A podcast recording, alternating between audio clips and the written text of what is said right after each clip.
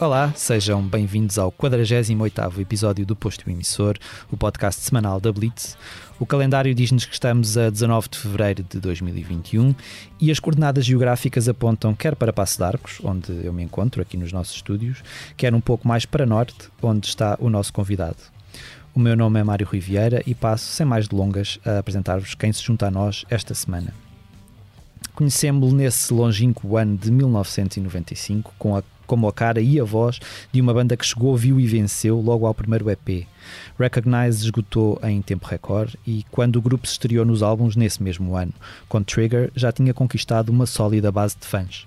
Com uma sonoridade que lhes valeu no início o carimbo de banda grunge portuguesa, os Blind Zero transformaram-se rapidamente num dos projetos rock mais celebrados do país. Presença assídua em festivais de música desde então, mostraram uma grande abertura de espírito logo em 96, gravando um EP a meias com os Mind the Gap. E dois anos depois assinaram uma participação nessa histórica coletânea Tejo Beat. O mais recente capítulo do percurso discográfico da banda portuense, Often Trees, data de 2017, mas Miguel Guedes não é homem de ficar parado e continua a dividir-se entre a música, os comentários desportivos, as crónicas que vai escrevendo para diversos meios de comunicação social e a direção da GDA Porto, Cooperativa de Gestão dos Direitos dos Artistas. Olá Miguel, bem-vindo. Olá, viva. Obrigado por teres aceitado este, este nosso convite. Obrigado a vocês por me terem aqui pá, e por me querem aturar durante uns tempos. She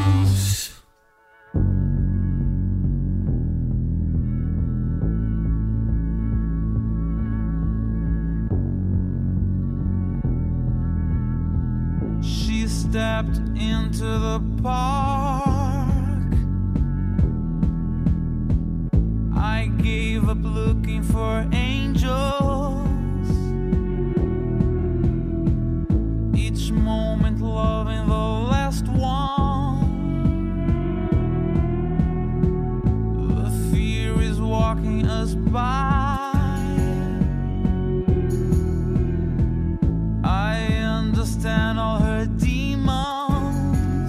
Uma das coisas que, que eu deixei propositadamente de fora desta tua apresentação foi o facto de, teres, eh, de te teres licenciado em Direito. E deixei de fora porque queria começar precisamente por aí.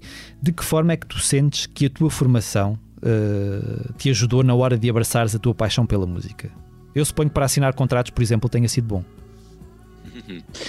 O, o direito apareceu na minha vida pá, de, uma forma, de uma forma que não foi casual, mas não foi propriamente escolhida a dedo. Hum, Ou por outra, se calhar foi, foi o segundo dedo da mão. Hum. Eu, na altura, quando eu não, eu não era um aluno particularmente mau no secundário, na altura, no, no dito secundário, e tinha umas notas que me permitiam escolher mais ou menos as coisas. E eu escolhi um, logo uma cadeira que tinha uma média mais alta na, na, na altura, e não foi por capricho, foi porque realmente o que eu queria fazer, que era Relações Internacionais uhum. em Braga. E, e- e depois acabei por entrar em Direito, que era a minha segunda opção, em Coimbra. Eu definitivamente queria sair do Porto naquela altura, aos 18, queria, queria, queria sair. Conhecer o mundo. Ou conhecer conhecer, o mundo para além da ponte, para lá da ponte Dom Luís ou da Maia. Ah, e, e, e acabo, e acabo por estar em Coimbra a fazer um curso do qual nu- nunca estive propriamente muitíssimo implicado, Uhum. mas que, mas que depois me acabou por servir.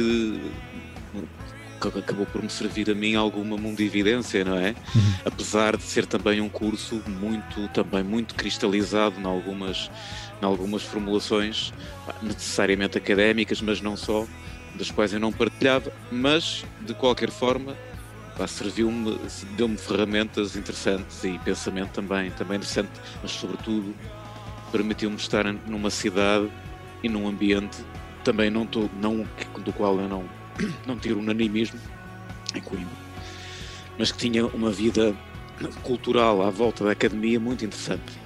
Era, era isso vida. Era isso que eu te ia perguntar agora. Tu, tu tiraste, como disseste, o curso em Coimbra, uma cidade bastante efervescente em termos musicais, nos anos 90 especialmente.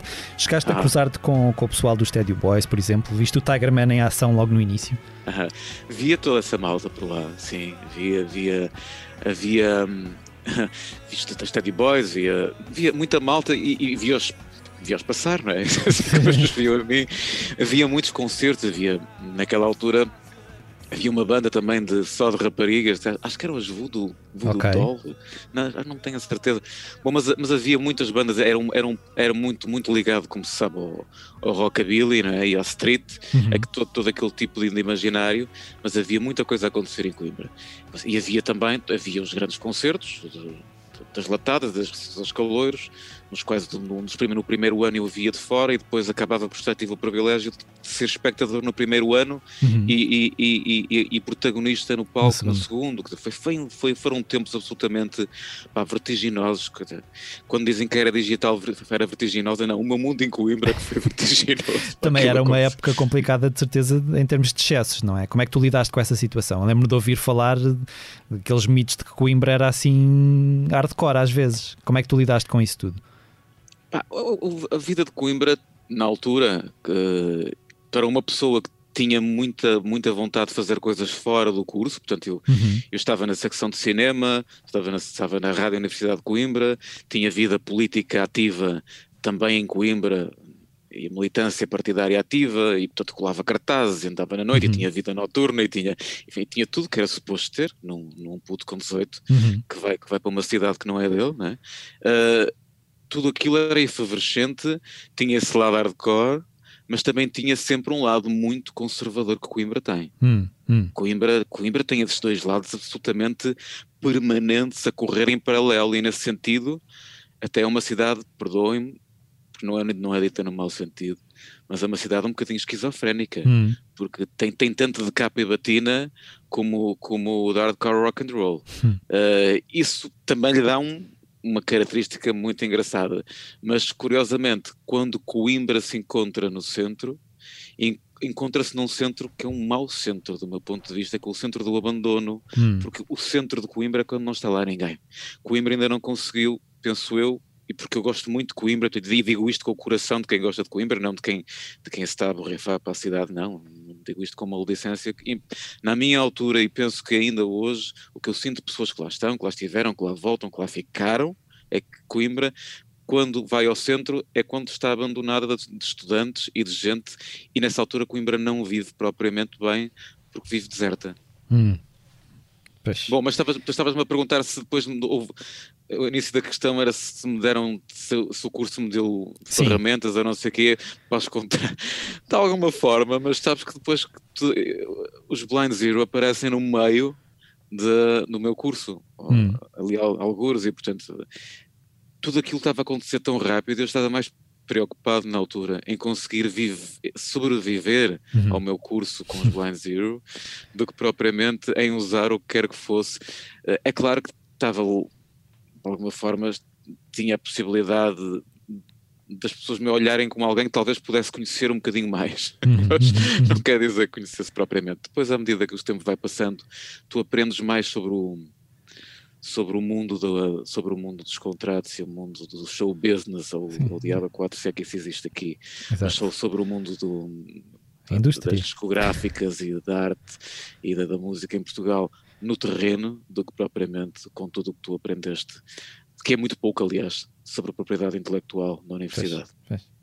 Quando, quando os Blind Zero se juntaram ainda em, em 94, o grunge era, era a grande força motriz do rock, mas, mas esse foi também o ano em que, em que o mundo perdeu o Kurt Cobain. Foi muito custoso para vocês livrarem-se do, do peso da- das vossas influências. Eu lembro-me que, eh, a dada altura, por muito que eu, que eu já vos ouvisse a fazer coisas eh, francamente diferentes, sentia sempre que não conseguiam fugir daquele carimbo. A, a questão do a questão do- das influências sempre foi algo que, que no início no início era uma coisa muito muito agradável porque repara nós éramos putos que, que estávamos no Porto que, e de um momento para o outro no- ao, ao fim de, de- de meia dúzia de ensaios, não foram meia dúzia, mas algum de, meia dúzia de, de- meses, estávamos a tocar e, e com salas a abarrotar e com, e, e com um contrato discográfico e com um produtor estrangeiro e com um disco de ouro e, e, no, no primeiro festival Superbox Super Rock e, com milhares de pessoas. Foi tudo muito rápido e, portanto, tudo aquilo foi muito, aconteceu também muito à custa das pessoas se identificarem connosco, porque se Uhum. identificavam com outros. Uhum. Epá, e portanto, não, na altura para nós isso era, era, era, bem-vindo. Não, Uhum. e, não, e não era, e não era bem-vindo porque fosse, porque fosse planeado.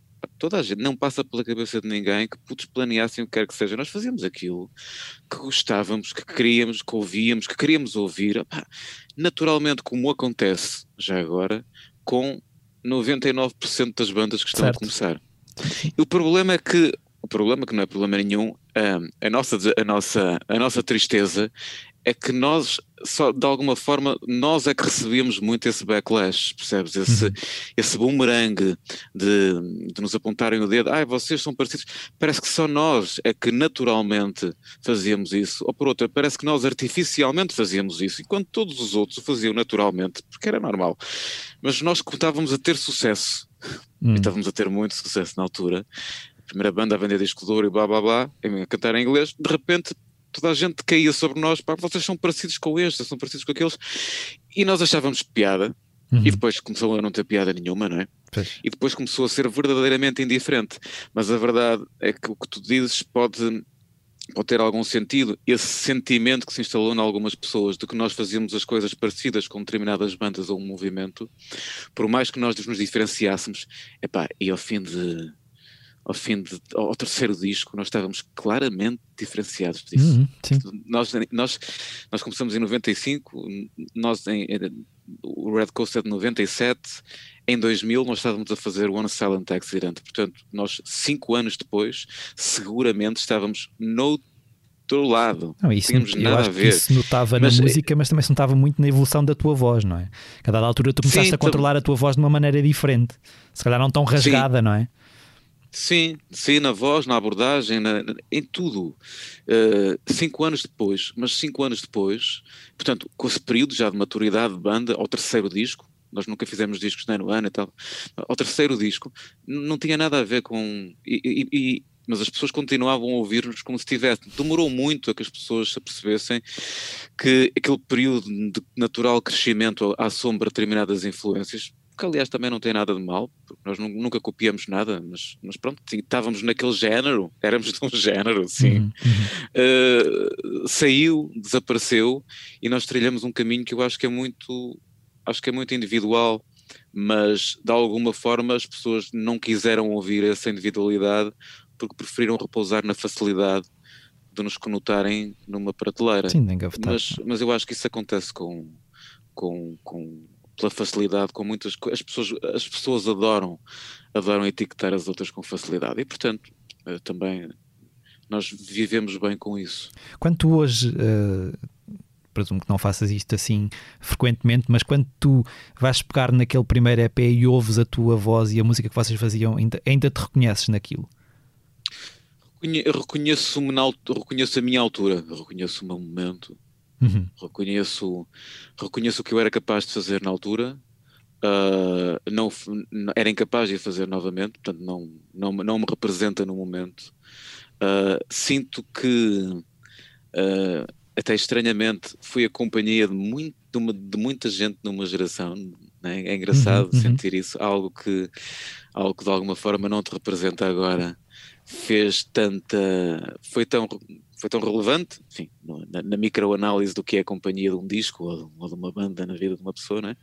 foi, foi, foi tão relevante para algumas pessoas e que ainda hoje essas pessoas se relacionam com esse disco de uma forma tão afetiva. Eu não me relaciono com esse disco de uma forma Hum. tão afetiva. Hum. Ah, Relaciono-me com outros meus discos de uma forma afetiva, particularmente após ah, o Way to Bleed Your Lover, sobretudo, mas Hum. também com algumas coisas antes, mas sobretudo, portanto, já no século, no século XXI. Já no Ah, vosso período de e- maturidade. Sim, no nosso período de maturidade. Acho que há algumas coisas muito bonitas no nosso período juvenil um, e algumas coisas que são absolutamente irrepetíveis porque são desse, período- desse período. Algumas boas canções, inclusive, mas não me, não me, não me, não me revejo na abordagem. Um, desse, desse ponto de vista, uh, uh, a, a juventude que os Blind Zero tiveram foi, foi muito feliz na altura. Eu falava há bocado daquele, daquele, daquele EP, que eu acho que tinha quatro canções que vocês gravaram com os Mind the Gap. Uhum. O que é que tu pensas sobre o hip hop que se faz hoje? Quer em Portugal, quer fora de fronteiras, quando, quando pensas no hip hop que na altura vos, vos entusiasmou ao ponto de quererem de alguma maneira uh, cruzar-se com ele? Eu, uh, há, há, no, em relação ao hip hop e, e ao rap e, e, à, e à música e esse tipo de, de, aproximação musical, eu não sou um amante indefetível. Uhum.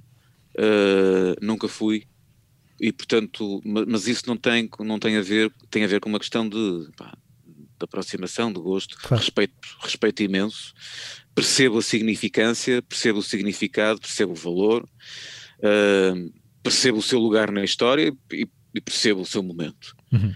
Uh, não, não ouço, não ouço particularmente. Uh, mas também porque, repara, eu, eu não ouço coisas particularmente com muito ritmo. Uhum. Uh, ou seja, eu não, eu, o, o, peso, o peso, do, do, o peso da, da sequência para mim é, é, é, muito menos forte, muito menos interessante do que, do que o peso da, do que outro tipo de peso, o peso da, da harmonia, o peso da, da, da emotividade de, uma, de uma canção simples ou, ou uh, ou da, enfim, eu, eu acho que a, a batida está, sobre, muito, está muito sobrevalorizada nas músicas de hoje. acho que a batida está muito sobrevalorizada. Eu nunca dancei, eu sou, sou, sou, sou, eu sou um triângulo invertido a dançar. E portanto, se calhar por isso procuro evitar coisas que me possam fazer abanar. Ah. E, e não, mas agora Portanto, mais não és a sério. daquelas pessoas que está a morrer de saudades de dançar neste momento, como está Não, muita não, gente. não, não. Sou, que- quero, quero muito lá estar, quero muito lá estar, mas Não a quando dançar. muito a, ver, a ver-vos, vocês humanos, a dançar, eu, eu vou ficar a ver. Uh, não, repara, eu abano-me e mexo muito. Sim, eu já te vi em tenho. palco, portanto eu sei que te mexes, não é? Mexo muito e, e- e- até simulo uns passos, mas não tenho a coragem de dizer que danço. Também porque eu acho que Não há um também é- Mick Jagger dentro de ti. Não, eh, não, não há, não há, não, não há. Mas, mas eu acho, mas também eu acho que a dança também está muito, muito banalizada. As pessoas chamam dançar a coisas que não, que não, que não são dança, não é? Portanto, ah, eu vou dançar. então, Não, eu acho que tu não vais nada dançar, tu vais fazer Vais umas cenas. Portanto, se for assim nesse sentido, eu consigo abanar-me. Mas, hum, mas não, a dança é outra coisa. Mas eu percebo, pronto. Ah, as pessoas também cantam no chuveiro. Claro. E, mas onde é que eu ia? Estava- estávamos a falar do hip hop e eu agora ia cruzar para, para o outro lado. Estava-te a perguntar o que é que tu pensavas Ah, do o hip hop. Flux of Gravity foi muito importante na altura, Hum. porque cruzou duas linguagens que na altura eram de sublevação. Uhum, Nós estávamos a fazer algo que de- que de alguma forma sublevava, uhum. porque o grunge, o rock, o- aquele rock que trazia de volta o rock dos Led Zeppelin dos anos Uhum. 70, era algo que era, agora essa palavra está muito está tão, na, tão, tão na, tão na, na moda que já enjoa, mas era disruptivo na Uhum. altura, e, e o hip hop também, e os que os Mind the Gap faziam, como outras bandas, ainda hoje fazem os Dilema e outros, Uhum. são, são absolutamente incríveis e para nós foi um dos melhor, uma das melhores partes da nossa, da nossa juventude artística foi podermos fazer coisas que os Mind the Gap, como, como o Retropolitan ou, ou No Future, acho que são duas belíssimas canções e que na altura também serviu para perceber a, a malta do rock olhar para os Mind the Gap de outra forma e a malta Uhum. do hip hop olhar para nós de outra forma. Mas também aconteceu devido à coincidência de nós estarmos na mesma editora, na mesma altura, Uhum, e portanto uhum. também houve esse, esse apego Uhum. mais fácil pelo facto de nós estarmos juntos um ao- e sermos de ambos do Porto. é? E o rock português? Do vê-lo de boa saúde hoje? Se o rock português, se- perguntas-me de? Se está, se está de boa saúde? Eu, eu, acho, que- eu, eu, acho que o rock português se foi desfazendo eh, e, e eu não sei propriamente o que é essa coisa do rock português. Eu nunca soube muito bem o que é essa coisa do rock Uhum. português. Aliás, eu, a dada altura, eu, a coisa do, eh, mesmo em relação aos Blind Zero, a atitude, a atitude que nós sempre pomos em palco, podes dizer que é de uma banda rock, claro, Uhum. mas os nossos discos, não sei se são de rock, se são, são, são discos de, de- São discos que eu posso cons- considerar de- pesados, discos sombrios ou de qualquer. não- ou discos mais, mais, mais, mais luminosos. Eu tenho dificuldade em etiquetar discos hoje em dia por Uhum. rock ou por não rock. As coisas, as coisas já estão muito, estão muito misturadas Uhum. e, sobretudo, quando as, quando as coisas adquirem um caráter mais individualizado, eu acho que acabam por fugir um bocadinho a essas, a essas etiquetas. Mesmo que bandas que, pá, que, sei lá, eh, que, que dizem que são de rock. Eu, eu, Carrot City Address, por exemplo, eu não sei se é, eu não sei se é rock, é uma Uhum. banda individu- individualizada. Eu acho, acho que são que são, que são outra coisa. Uhum. E apetece mais adjetivar bandas com adjetivos Uhum. Uh, ou com, categorias. nomes do que propriamente com géneros. Uhum. Uh, talvez que me tenham tirado muitos géneros para cima, talvez. Então eu, eu reformulo música de guitarras em Portugal. O que é que tu, o que é que tu vês? Como, é- como é que é o, como é que é o panorama, a teu ver?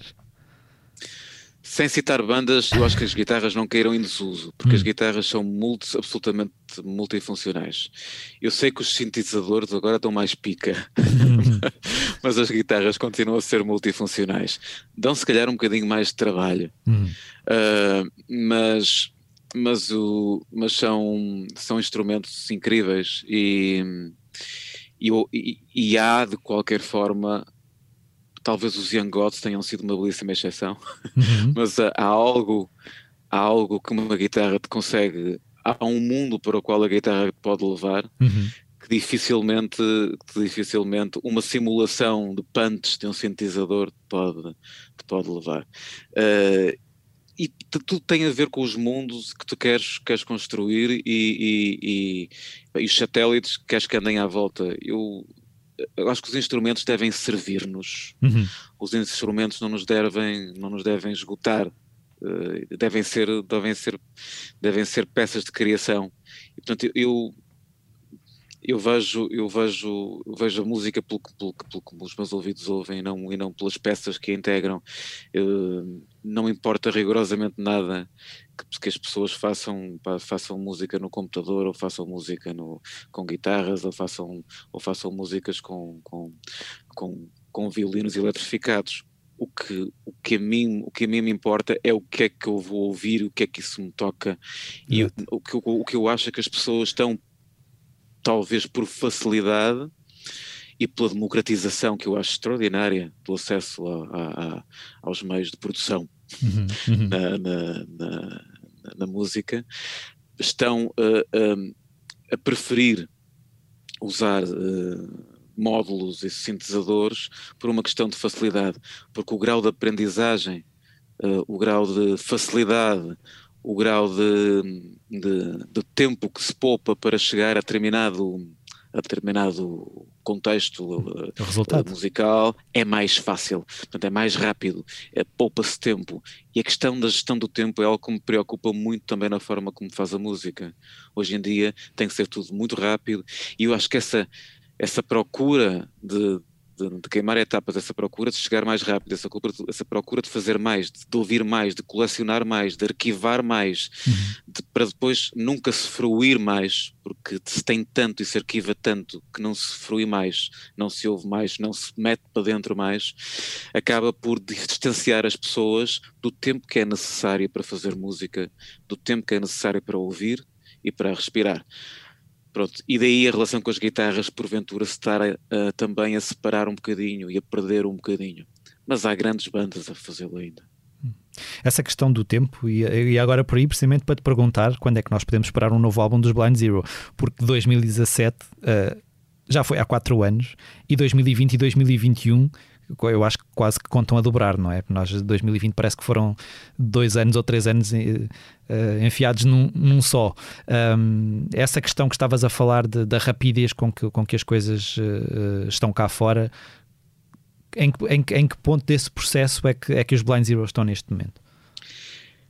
O problema, de, o problema do, do 2017 versus o, o, o, o ano do último disco dos Blind Zero, o Often Trees, foi um disco também que, que acho que é um bom disco que, que acabou por estar muito, passar muito ao lado do que é, o que é natural, porque, e, e, e, com isto não é nenhuma mágoa, porque eu acho que o que fazemos hoje em dia é, é, é cada vez mais, está, está muito, muito mais fora do mainstream. Uhum.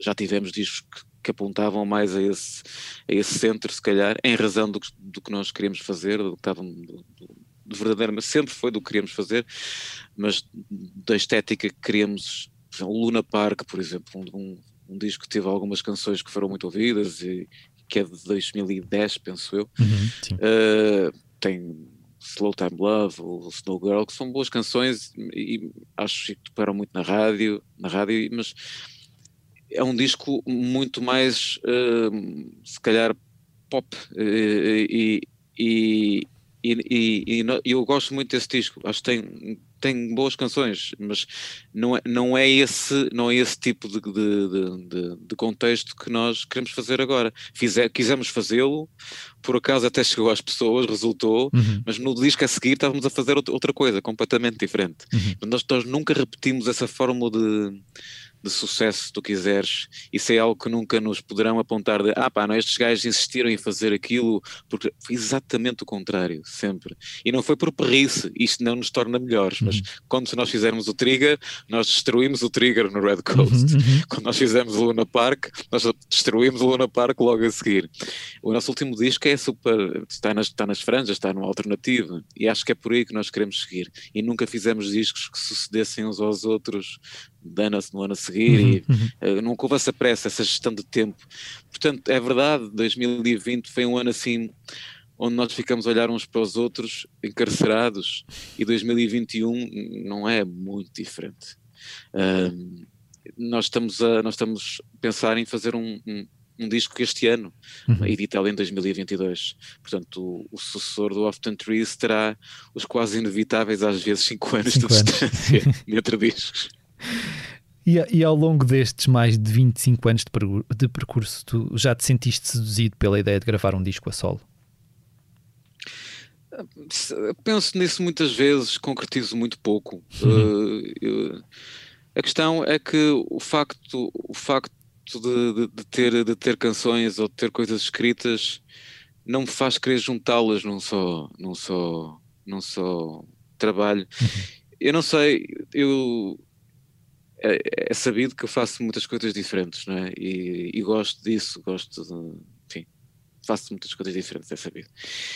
E se calhar, e se calhar por isso acabo por me dispersar tanto Hum. que depois tenho dificuldade em olhar para aquilo que eu mais gosto de fazer, que de facto são é, canções e para o palco, e, porque é aí que, que de alguma forma eu, eu, eu, eu, eu liberto de algum, algum lado fúnebre que toda a nossa vida tem. E, e talvez eu devesse prezar um bocadinho mais isso. Hum. E talvez eu devesse fazer. E, sempre que o faço, sempre que, sempre que escrevo e sempre, e sempre que, eh, que eu tento fazer, sou muito feliz a fazê-lo. E mesmo em português, repara, há uns tempos atrás convidaram para, para escrever uma canção para o, para o Festival da Canção Uhum. e escrevi a primeira vez publicamente, não é que eu não escreva em português, e foi, e foi uma experiência muito engraçada eh, comunicar em português, portanto, se calhar é algo que, que possa vir a fazer no, daqui a uns tempos, mas daqui a uns tempos parece-me sempre, como dizia como diziam os Rádio Macau, sempre longe demais. Mas mais, exato. Mudando agora então, eh, e, e indo encontrar aquilo que estavas a dizer, que fazes mesmo muita coisa, mudando a agulha para o desporto. ahm, há três semanas nós tivemos aqui no, no posto emissor o Nuno Gonçalves dos Gift, que tal como tu vive eh, entre o amor pela música e o amor pelo futebol, e fiz-lhe uma pergunta que também gostava de fazer. N- nesta era louca das redes sociais, em que toda a gente adora odiar, tu recebes mais ódio por causa dos Blind Zero ou pelo facto de seres adepto do Futebol Clube do Porto? Hum, recebo. Vamos, vamos. Tenho, tenho que, que fazer um, um, um disclaimer. Sim. o, o, o, o disclaimer é: as pessoas ligam muito mais a futebol que a música. Hum. Hum. E portanto, isso, infelizmente, não é? Uhum. E portanto, o, o número de pessoas que me chega pelo futebol, a falar de futebol, é infinitamente superior ao Uhum. número de pessoas que me chega a falar sobre música. Uhum.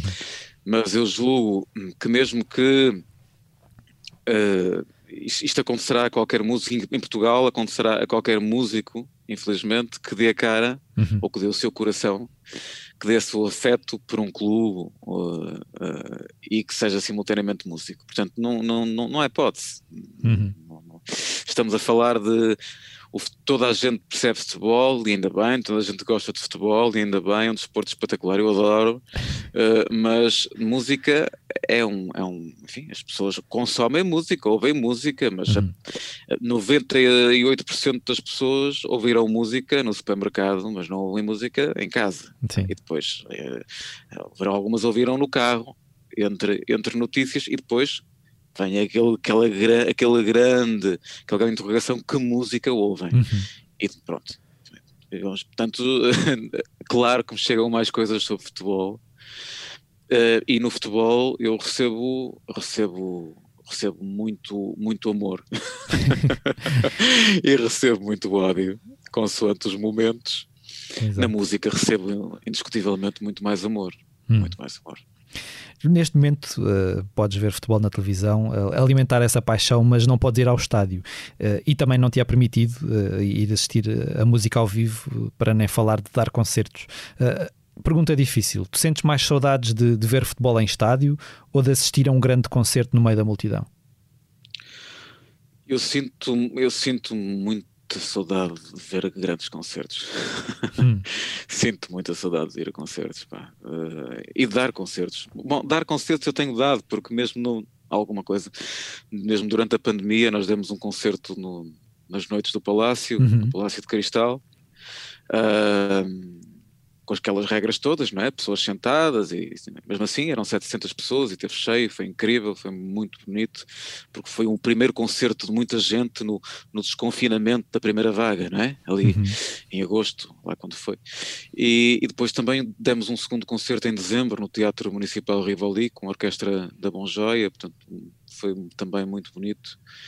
Um, pronto, matei um bocadinho as saudades de alguns concertos durante esse tempo. Uhum. Vamos ver agora o que nos reserva desde 2021. Exato. Mas ver concertos, sim, tenho imensas, imensas saudades e, e, e, ver que tudo isto está a ser eh, postponed, não é? Uhum. Uh. Agora, para, sabe-se lá para quando, é uma, é uma mágoa.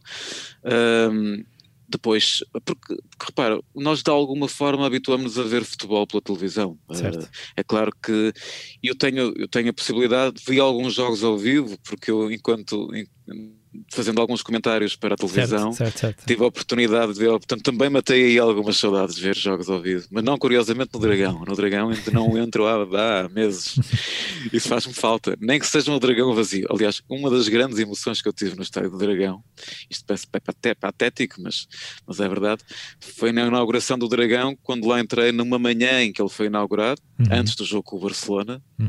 uh, em 2000, 2004, em que fui convidado por uma rádio para ir lá fazer um direto, é, e o, e o Estado de Aragão naquela altura era apenas um bloco de cimento, e o meu coração bateu como se calhar só bateu em determinada altura em determinados jogos grandes. Foi o confronto com uma casa que eu também achava que era minha de repente e que eu entrava pela primeira vez, estava completamente vazio e era majestoso. Mas isso só se compreende, só compreende quem realmente ama um, ama um clube, não é? Certo, certo.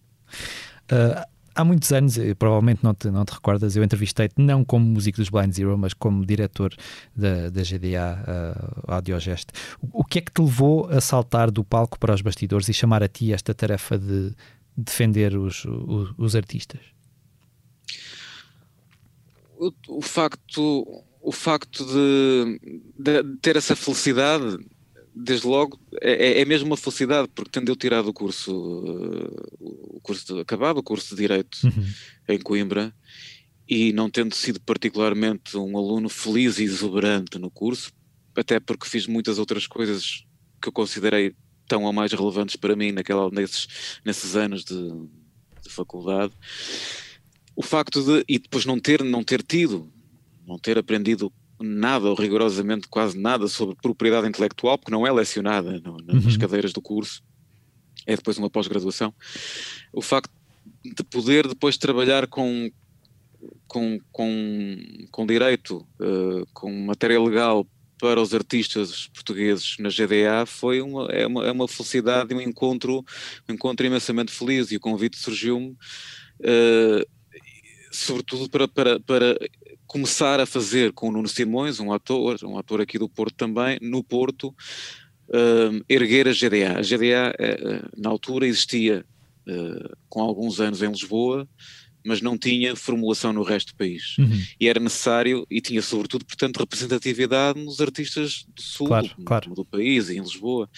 E o facto de se abrir uma delegação aqui no Porto permitiu que escrever muitos artistas, falar com muitos artistas, eu falei, enfim, falei, falei, falei com muitos artistas, inscrevemos dezenas, centenas de artistas, hoje em dia a GDA está, um terço da representação da GDA está a norte, uhum. portanto houve um trabalho que não é meu, é muita gente que foi extraordinária, que permite que hoje em dia a GDA tenha crescido brutalmente do ponto de vista de representatividade e, e também de conhecimento e de, e de, ação, porque no fundo é que isto interessa, nós estamos, estamos aqui mesmo para, para representar e servir as pessoas e mesmo nesta altura de pandemia eu tenho a ideia de que a GDA tem sido muito útil e, e, reconhecida pelos nossos pares. É um trabalho muito feliz e que eu faço com muita felicidade, cada vez com mais com maior facilidade, com uma maior felicidade e, e com sentimento de até nesta altura de pandemia de missão de alguma uhum, forma. Uhum.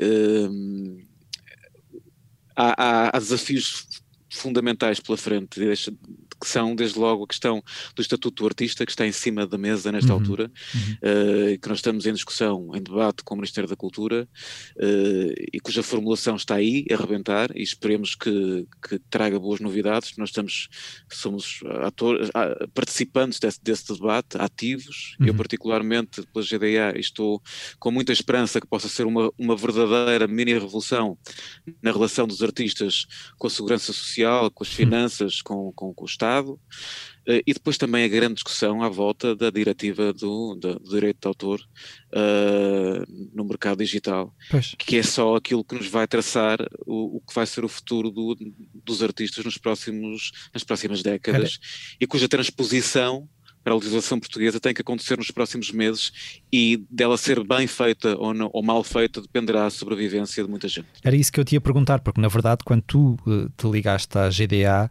o cenário, o panorama era muito diferente daquilo que, que, que, se, encontra, que, se, encontra, que se encontra hoje.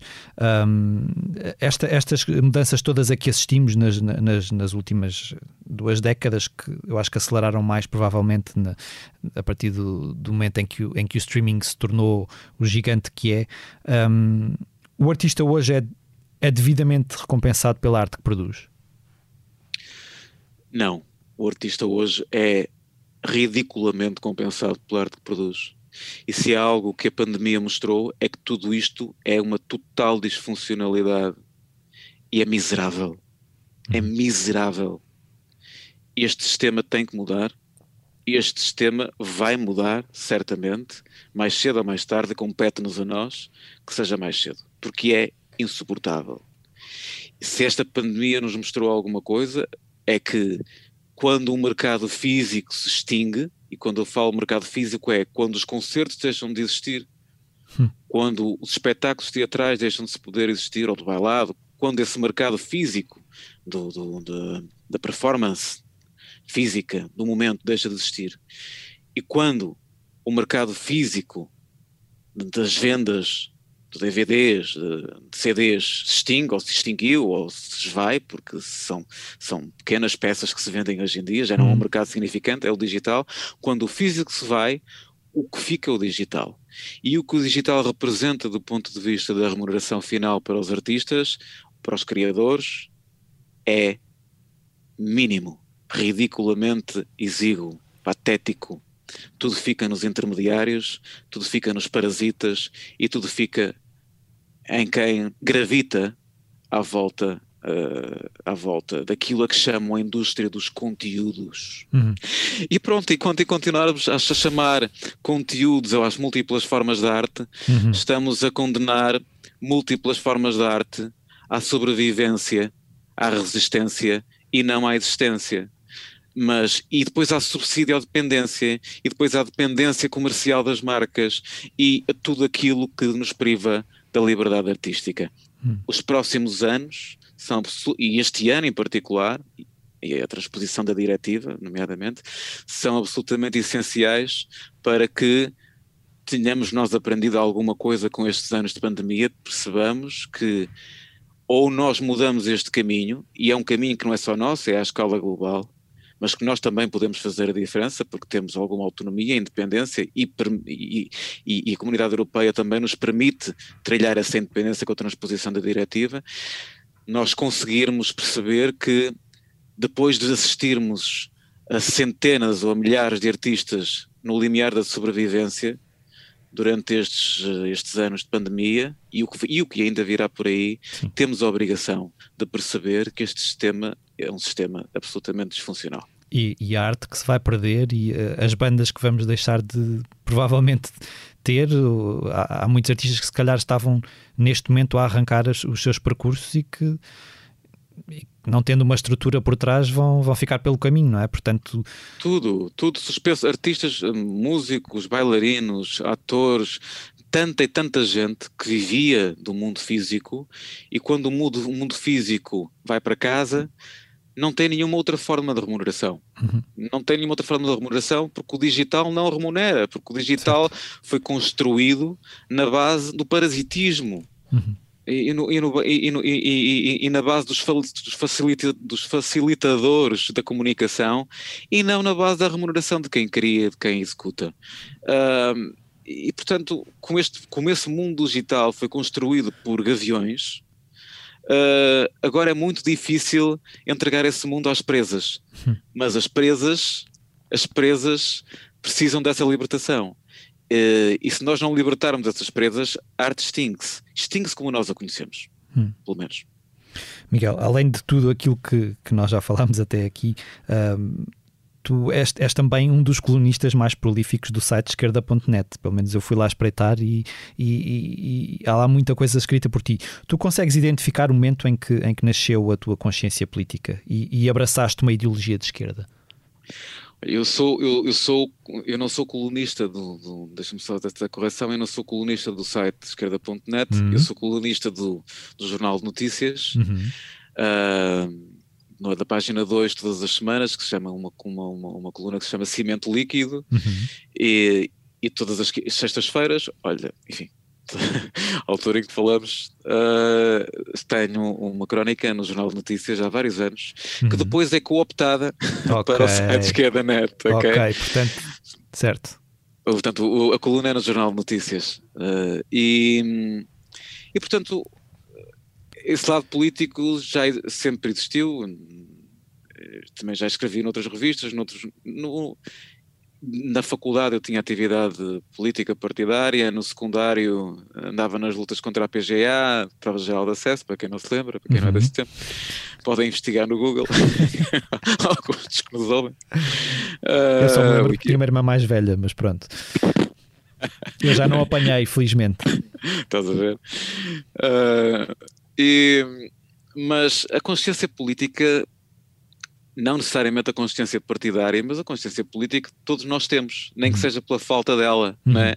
Certo, certo. E, e, e, acho que é fundamental que nós a cultivemos como qualquer outra das, das, das raízes, hum, dos bulbos, bulbos da nossa vida, porque, porque nela está ela, nela está e informa-nos toda, toda, a nossa, toda a, nossa, a nossa visão do mundo, não é? Uh, é senso comum, mas é verdade, tudo é política, a forma como tu, como tu abordas os assuntos, na forma como tu defendes, na forma como tu te espelhas na vida e no mundo, é política, as opções que tu tomas perante os outros, perante uma comunidade. Eu nunca, nunca me demiti de fazer isso, mesmo podendo comprar ódios uhum. e, e, convocar amores, mas nunca, nunca foi à procura de rejeição ou de, afeição, ou de afeto. Foi porque eu sou eh, naturalmente uh, opa, transparente na forma na forma como defendo as coisas e acho que todos devemos ser assim, mesmo aqueles que pensam o contrário de mim. Eu tenho determinadas opiniões que sei que são, pá, do ponto de vista político, de esquerda, do ponto de vista clubístico, são do Foco do Porto, uhum. do ponto de vista musical, são pá, mais, mais, mais, mais assim ou mais assado. Tenho, tenho, tenho direito a ter amores, indiscutíveis amores. Tenho direito a, a, a expressá-los e a bater-me por causas. E sim, sempre me bati por causas desde que me conheço. E, e manifestas publicamente porque, de alguma forma, alguém me deu voz, ou alguém me deu uma amplificação para a minha voz. Uhum. Se alguém, ninguém me desse amplificação, estava, estava, estava sem amplificação também a, a defendê-la. Acontece que me deram amplificação, portanto, se calhar as pessoas são obrigadas ou não a ouvi-las, podem mudar de canal. Certo. Depois há algumas pessoas que acham que eu tenho razão, outras pessoas que... Agora, a forma, a forma entrincheirada como as pessoas hoje debatem as coisas, a forma, a forma ah, ah, dual como as pessoas hoje em dia debatem as coisas uns com os outros, ahm, guerrilheira, absolutamente bicéfala, como se houvesse só um mal e um bem, Uhum. como, se, como depois o- bem só pudesse estar ao centro, que também não é verdade. O bem não tem que estar necessariamente ao centro. Aliás, normalmente o bem não está no centro, desculpem. O, senso, o, o centro é um senso comum onde as pessoas se encontram. E Eu acho fantástico. Eu acho que gra- há grandes denominadores comuns e, e grandes formas de, de estar na vida que se encontram ao, senso, ao centro. E essas são as relações humanas. Uhum. Eu acho que as relações humanas precisam de equilíbrio. Mas depois, nas grandes questões de, de economia, nas grandes questões societárias, essas questões não se resolvem necessariamente ao centro. Essas questões resolvem-se tomando partido Certo. Por, hum, por soluções. Sim, no centro há uma, certa inação também, de alguma maneira. o centro é na ação. Eu acho, exatamente, eu acho que grande parte do ponto de vista das opções políticas, das opções estratégicas, das opções de vida, o centro, o centro de vida, não de vida pessoal, mas do ponto de vista estratégico, acho que o centro é um, é um centrão de grande cinzento, de grande bolor, de grande inquistação. Eh, eu acho que as opções tomam-se não necessariamente pelos extremos, mas pelas pontas. É preciso tomar eh, decisões. E as decisões são ter opções diferentes. Depois há momento onde as pessoas se encontram, mas eu acho que as pessoas se encontram, sobretudo, no afeto pessoal ao centro e no equilíbrio.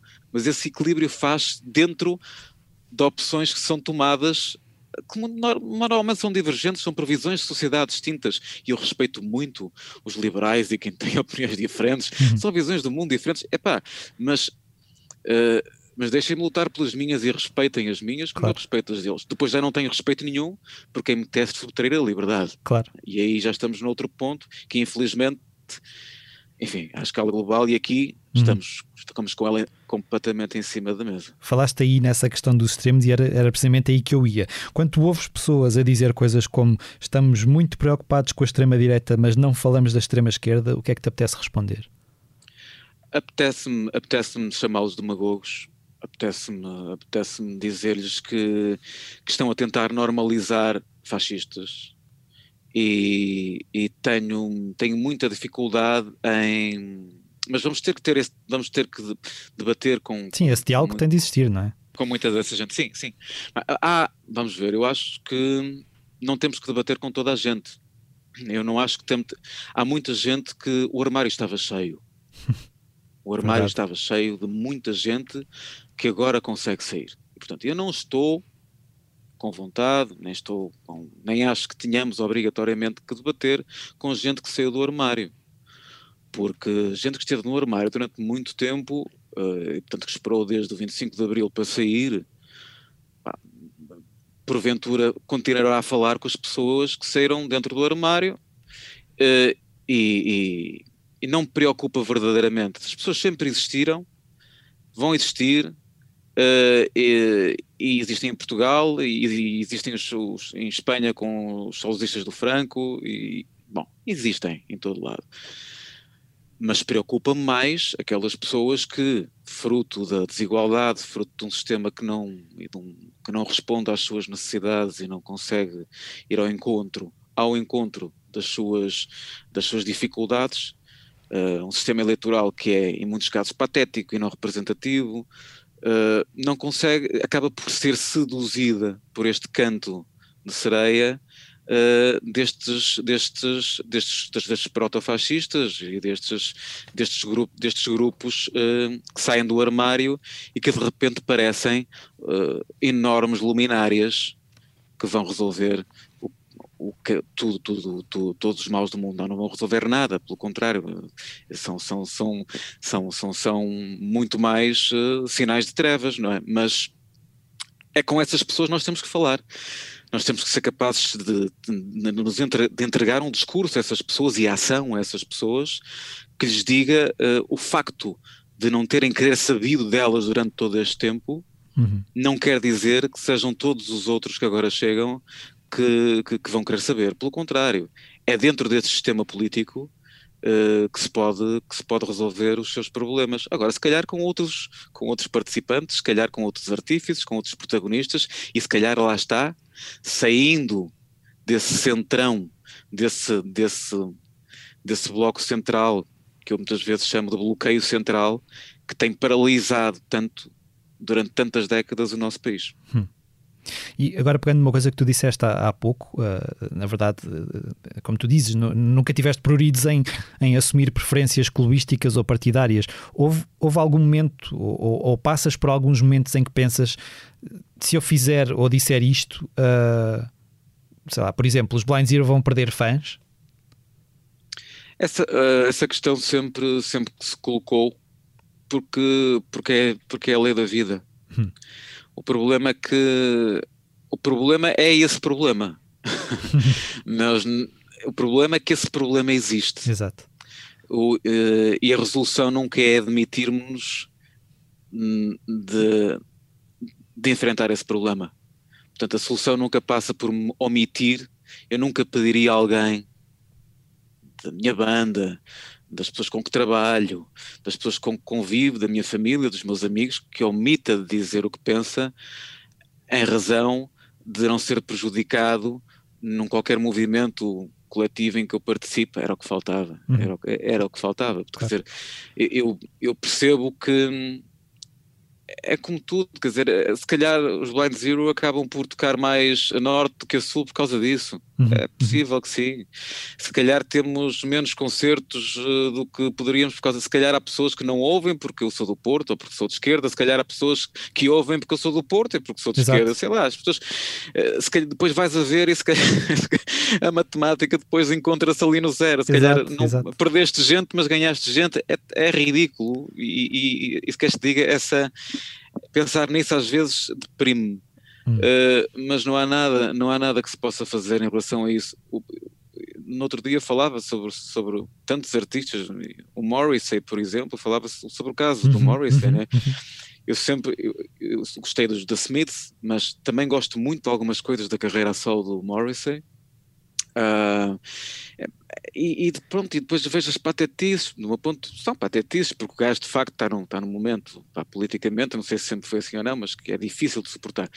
Isso entristece-me, vou deixar de ouvir os, os, as músicas do, do homem, pá, não, não consigo deixar, até porque ele também não foi a um ponto, também podia ir a um ponto onde eu traçasse ali uma clivagem com esse, quer dizer, eu não te posso ouvir, moço. Claro, claro, claro. claro. e então aí, pá, é, se o gajo de repente entrasse por uma coisa proto-fascista mesmo, aí, eu aí saía, saía, pá, meu amigo, tenho todo respeito pela tua obra, mas vou deixar isto a marinar durante uns tempos até que, até que alguém te dê uma vacina. Isso, isso é uma mas... coisa que eu acho que, por exemplo, neste momento, se calhar muitos fãs do, do Marilyn Manson se calhar estão a, a viver também, não é? Tentar separar um pouco. Uh, toda a polémica em torno de, de, de, todas as mulheres que vieram à frente dizer que foram abusadas por ele uh, e, e, colocar na balança o, a questão de pá, gosto tanto da música dele, mas ele, enquanto pessoa, aparentemente, pelo que se começa a ver agora, é verdadeiramente um crápula, não é? Pois é, e, e também já aconteceu com o Michael Jackson. Exato. Sim. Com muita, mais, com, com muita maior gravidade ainda, sim, não é? Sim, Porque aí trata-se de, um, de um ícone à escala mundial, um músico lá está, eu, dizia eu que não gosto de ritmo, adoro Michael Jackson, né? uhum, portanto, uhum. depois há casos e casos. Certo. O, o, Michael Jackson é incrível, portanto, é, é genial. E, e, no, e, no, entanto, e aí afetou, afetou uma geração de, gente, afetou um mundo de gente que, que adorava o homem, ainda por cima, e estamos a, a, lidar com, ainda por cima, com outras idades e outras coisas, certo. enfim. Portanto, e, e outra loucura, outro grau de loucura.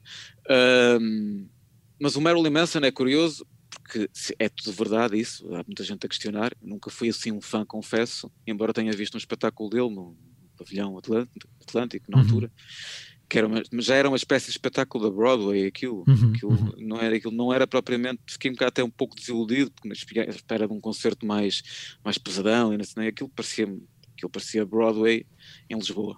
Uhum. Mas pronto, mas uh, mas ele deu uma entrevista na altura onde dizia, eh, onde dizia, onde perguntavam quem era o Marilyn Manson, e ele respondia: Eu sou o que faço. E nesse sentido, se nós pensarmos no que ele diz, que é uma resposta muito inteligente, uh, e de alguma forma é uma resposta na qual eu me revejo, porque uhum. eu também sou o que faço. Uhum. Se ele é o que faz, bom, o que ele fazia tem muito do que ele é. Exato. e talvez já, ele já estivesse a anunciar a verdade, nós é que nós não víamos. Não olhávamos. Posto isto tudo, e para encerrar esta primeira parte do, do posto emissor, com todas estas tuas atividades e tão diversas, só me resta perguntar-te: tu eras uma criança hiperativa? não, não, não era uma criança hiperativa. Eu era uma criança muito calma. Ainda sou, ainda sou um, acho que sou um tipo calmo. Uh, filho único e, e, com isso não, não vem necessariamente coisas, coisas iguais para todos, não é? Uhum. Mas, mas sempre fui, portanto, tinha poucos amigos bons uh, que mantenho ainda hoje, alguns deles, que é extraordinário, delicioso, é um privilégio. Uh, mas sempre foi muito solitário, muito sozinho, muito. Sempre tive também o privilégio, acho, de ver coisas antes do meu tempo, do tempo certo para as ver, que é algo que hoje em dia as crianças são quase subtraídas a ver. Por um lado, veem coisas que não são para a idade delas, em jogos de computador super violentos e não sei o quê, mas depois, do ponto de vista artístico, veem coisas que não são que, que, que não veem coisas que são que, que, são para outras idades. Eu lembro-me de ver filmes que não eram para a minha idade uh, portanto, vi-os antes do tempo e que são, sem sombra de dúvida, grande parte das minhas influências artísticas e grande parte das minhas influências até pessoais, porque as vi fora do tempo, porque me deram algo na altura que eu não compreendia e fui à procura, porque, porque me fascinaram pela, pelo facto de, de não as compreender na totalidade, mas, mas me transmitirem um magnetismo indesmentível e, e, essa, essa poesia do essa poesia do, do quase do, do, do, do inexistente mas do, da, do formidável que é encontrar um objeto voador não identificado hum. do qual tu partilhas coisas mas que não sabes exatamente o que é algo é um fascínio que se perdeu mas que a mim me foi absolutamente formador naquela altura e por isso eu vivia muito para, para o cinema vivia muito para a música, era um miúdo que estava muito focado em ouvir, em ler e em ver, sobretudo ver, eu via muito, muito, muito, muito cinema, muito cinema, eu ia para a Figueira da Foz com os meus pais, os meus pais iam para a praia, eu ia para as salas de cinema papar três filmes por dia, no Festival de Cinema da Figueira da Foz, na altura, era uma coisa até um bocadinho uh, super direcionada, uh, eu pensava na altura que ia fazer cinema, se calhar, e depois a música acabou por ser mais fácil. Espero que um desses filmes que viste antes da idade certa não seja um que eu vi com 12 anos, que até hoje me ficou marcado, que é o 120, eh, o Saló 120 Dias de Sodoma do Pasolini. Também passei por lá. Me ficou gravado na memória até hoje. Eu nunca mais vi aquele filme e não consigo desligar daquele trauma. Mas devias vê-lo agora, não é? Pois, é provável, sim.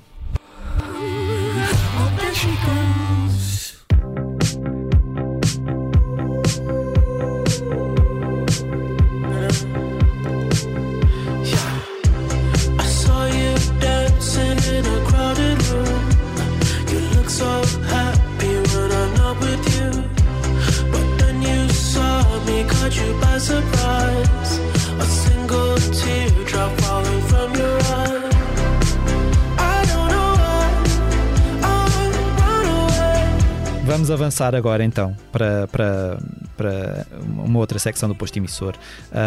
Um dos temas mais prementes do momento que está a deixar eh, certamente artistas e fãs de música preocupados é a situação ou não situação da música ao vivo. Nós sabemos que os promotores de espetáculos têm reunido com o governo com o intuito de, de encontrar soluções para o regresso aos palcos este ano, mas a verdade é que começamos a ver grandes concertos a, eh, a serem empurrados para 2022.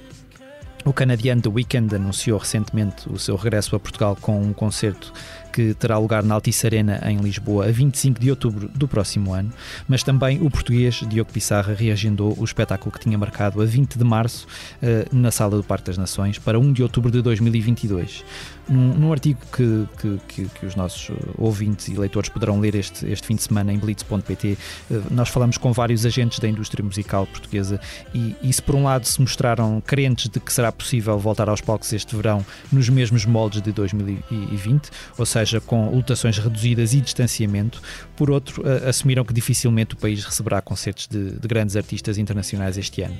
Miguel, atentando nisto tudo, eh, particularmente no facto de já estarmos eh, em fevereiro de 2021 a ver concertos a serem marcados para outubro de 2022, tu consegues manter-te otimista no regresso aos palcos? Não acho que seja provável uh, grandes, grandes, grandes ajuntamentos tão cedo. Né? Infelizmente, não há, não há forma de pensar nisso com, com muito otimismo. Uh, tudo, eu, como toda a gente, partilha da, da, da tristeza de, de, nos confrontarmos com essa realidade dos números e, sobretudo, mesmo quando os números baixam, uh, também ter a noção de que já sentimos esta coisa dos números baixarem.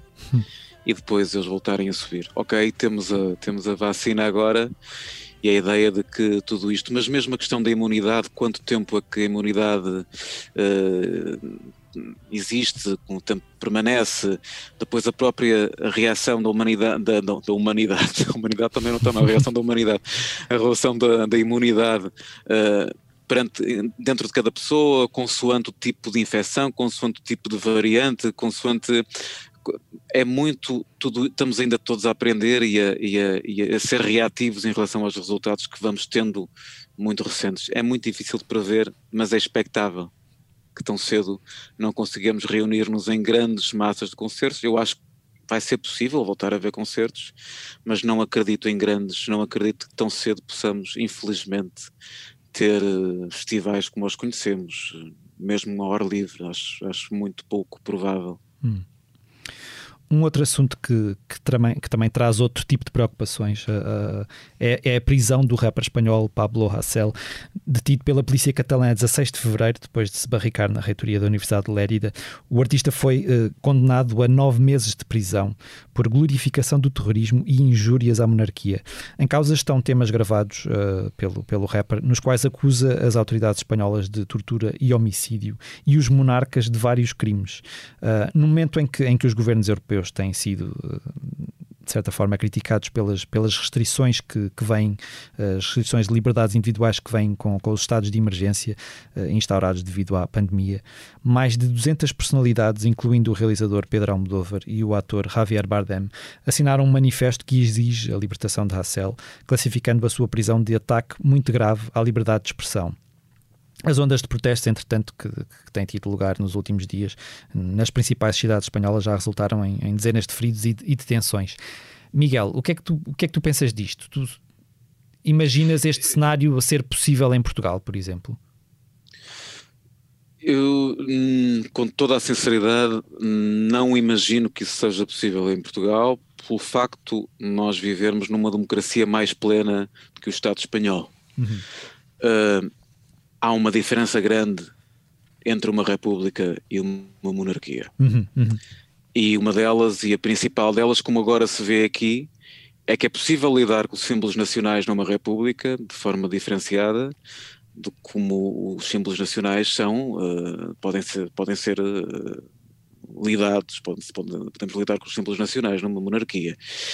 E numa monarquia há um respeito, há um respeito que se pede implícito a uma espécie de autoridade divina, a uma autorização divina, porque aquela, aquela autorização divina, a autorização de, de, de sangue para governar assemelha-se a uma autorização divina, é uma espécie uhum. de enviado de Deus com glóbulos brancos e vermelhos, não é? É um bocadinho o que a monarquia faz. Aquilo uhum. aparece pelo sangue, aparece, portanto, porque, porque as pessoas nascem assim e como tal é uma espécie de Deus. E essa glorificação, essa personificação, uma espécie de enviado capaz de tratar de nós, porque sim, porque nasceu, assim, depois convoca também estas possibilidades, que é, não é possível dizer mal de determinada maneira porque se está a tentar contra a coroa. Eu acho isto absolutamente ignóbil, sobretudo nas artes, e absolutamente inaceitável e, e, infelizmente acontece muitas vezes em Espanha, não é a primeira vez, uhum.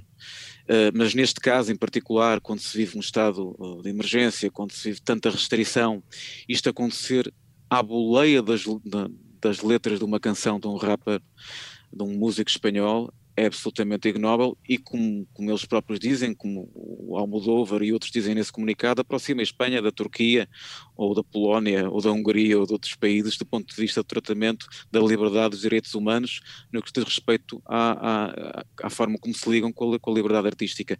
É absolutamente uh, inaceitável. Acho que em Portugal ainda estamos longe disso, uh, a não ser que o poder político se transforme noutra coisa que hoje em dia não é e que eu espero que não venha a ser.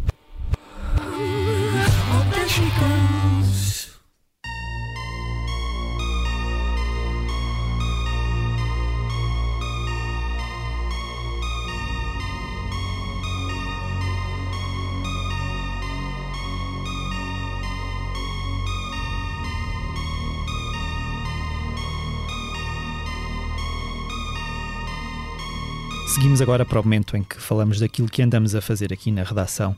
Eu conversei recentemente com o realizador e músico eh, John Carpenter, que melhor conhecemos de filmes como Halloween ou A Cidade dos Malditos, sobre o seu novo álbum. Uh, Chama-se Lost Themes uh, 3 Alive After Death. Ele é filho de um professor de música uh, e falou-nos não só do momento em que percebeu que o cinema e a música teriam um papel muito importante na, na sua vida, como também de como convive pacificamente com o facto de não fazer um filme há mais de uma década. Uh, a experiência de subir a um palco pela primeira vez para apresentar a sua música há mais ou menos cinco anos, os desafios de fazer música em parceria com o filho e com o afilhado e os dois projetos que está a desenvolver para a televisão foram outros dos assuntos abordados numa entrevista que poderão ler em breve na, na revista do Expresso. Miguel, eu sei que tu és fã de, de cinema, perguntava-te se és fã em particular do John Carpenter ou, ou, se o terror e a ficção científica não são muito a tua praia? Não, por acaso não são. Por acaso, do ponto de vista do, do cinema, é se calhar aquele género que eu comunico menos. Uhum. E depois, eu curiosamente, tenho um festival na minha cidade, o Fantasporto, sim, sim. que vai inteiramente, então não inteiramente, porque entretanto diversificou-se muito e até tem outro tipo de género de coisas também. Mas não, não sou um fã, um fã confesso. Assim, o, o eu vou mais a, a, a fixa. Eu, eu, adormecia nos filmes da Star Wars, desde logo. é, era da, pronto, é verdade. Não, é, é, rigorosamente verdade. Eu, eu adormeci no 2001 Odisseia no Espaço, portanto percebo de certa forma. eu aí já não, mas, mas nos, da Star, nos da Star Wars eu adormecia. Uh, e, e, hoje em dia não adormecia, não, pronto, não adormecia. Mas na altura, quando era puto, via, pá, pá, aquilo era muito escuro e não me fascinava nada, não, não, achava aquele universo nada, nada, nunca foi de ficção científica, mas, mas a, a não ser que entrasse, quando entra para o lado do David Lynch, por exemplo, quando uhum, entra para a esquizofrenia, uhum. e já adoro, sou um fã, confesso, essa, essa ficção científica, quase é ficção científica, quer dizer, a ficção paranormal, digamos assim, uhum. essa já gosto muito. Uh, mas não, de Carpenter não sou um fã, confesso. Hum. E já alguma vez, te, te, te, ao longo deste tempo, deste período todo de, percurso musical, já te, já te encomendaram uma banda sonora para um filme? É um trabalho que tu gostarias de fazer? Adorava, adorava, adorava fazer. Nunca, nunca tive essa sorte. Fica aqui a dica. Nunca. Quem nos é, esteja a ouvir. Estou completamente receptivo a, a, essa ligação, sobretudo com o cinema, porque é algo que é, para mim, absolutamente fascinante. Hum. E consegues, de certa forma, vingar-te nos vídeos que, que gravas para as canções dos Blind Zero? Às vezes tento, tento, nem sempre é possível, porque como sabes, ou como sabemos todos, o, o, as condições da indústria uhum, para uhum. fazer videoclipes em Portugal uh, são muito poucas e o, e o budget é sempre muito baixo, mas depois lá está, às vezes bastam boas ideias. Uh, Lembro-me de vez quando em vez de, de, de, tentar fazer algumas, tentar pegar em algumas ideias, quer dizer, lá no, no teledisco da Trace, tentar apanhar um, um, um, ambiente mais Peter Greenway e trazer uhum. para lá uns galgos e tal, mas nunca, nunca, nunca foi, mas há, há, uns video, há alguns videoclipes que eu acho que têm um lado cinematográfico interessante, fruto sobretudo do trabalho dos realizadores com que nós, com que nós trabalhamos, uhum. uh, o, caso, o caso do Snow Girl, uh, o caso do, do Shine On, uh, são, são, são, são casos de, de, de, de videoclipes que acho que estão muito, muito, muito bem conseguidos, fruto e obra de, de quem os realizou.